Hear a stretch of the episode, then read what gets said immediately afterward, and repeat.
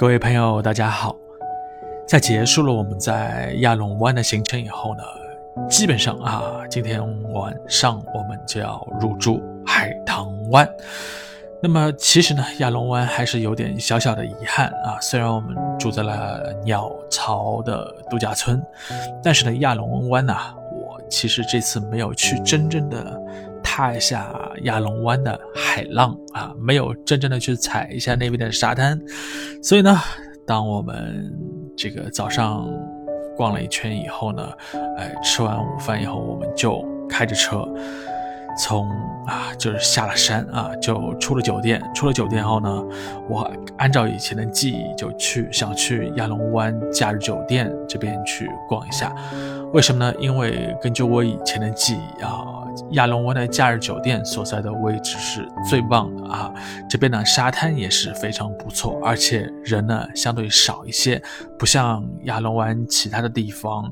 这个都是公共沙滩嘛，到处是旅旅行团，都到处是大妈，到处是兜售这种游乐项目的人，所以我不太喜欢那种商业的风、商业的这种气氛，所以呢，我就开着车啊，我们来到了这个假日酒店。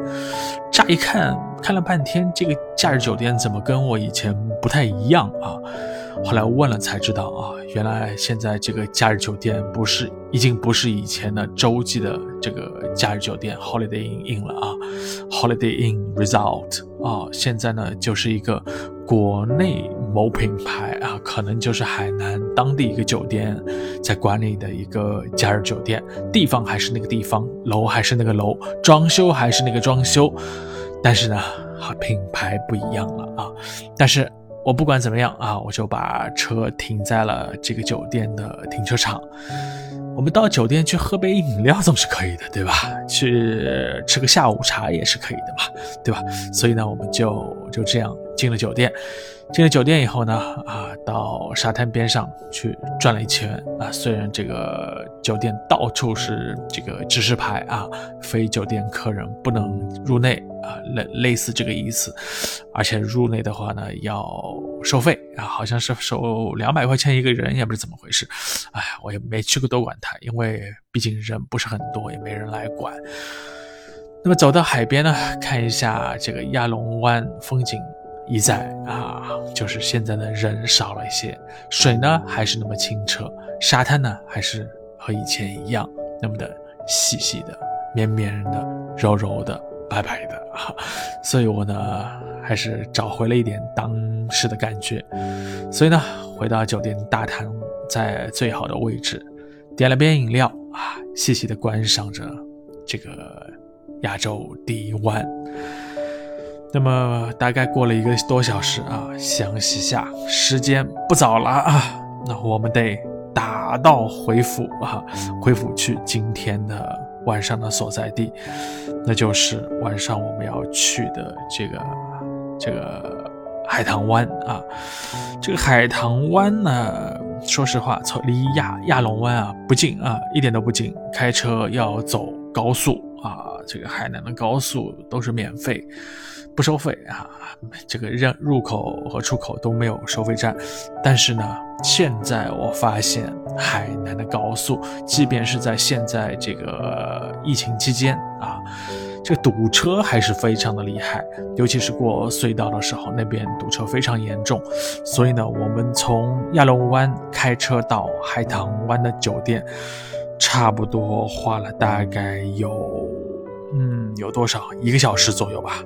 真的有一个小时的时间，所以呢，哎，不管怎么样，我们在天黑之前就抵达了我们今晚入住的酒店。那么在这个入住酒店之后呢，我们我们以后再说啊，我们会住哪个酒店？我们主要还得解解决这个吃饭的问题。那么想来想去啊，我们这个海南，因为我们我们快回了嘛，想吃什么呢？想来想去，海南最好吃的还是文昌鸡啊！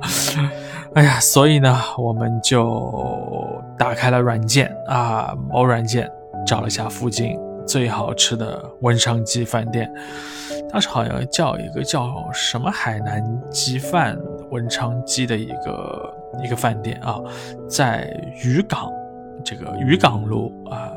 澄海社区这一块啊，这个当时反正导航是这么写的啊，然后呢，我们就驱车过去。开过去发现啊，这个地方其实就在蜈支洲岛码头的边上。哎，这个地方别有洞天啊！原来这边上现在已经发展成和以前完全不同的样子，因为蜈支洲岛已经变成了海南旅行团必推的一个项目之一。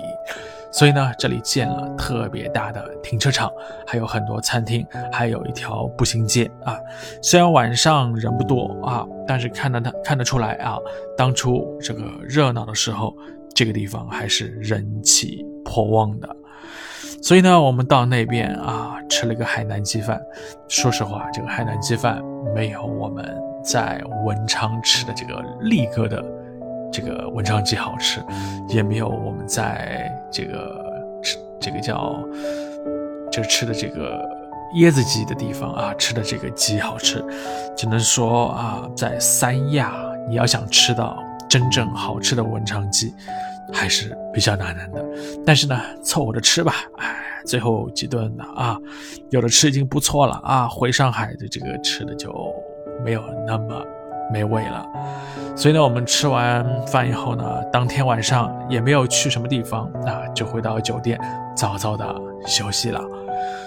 那么酒店呢，有些插曲啊，这个我下一集跟大家再来讲，我是怎么去获得一个免费深房体验的啊？怎么从一个一千多万、一千多一晚的房间变成了一个三千多一晚的房间？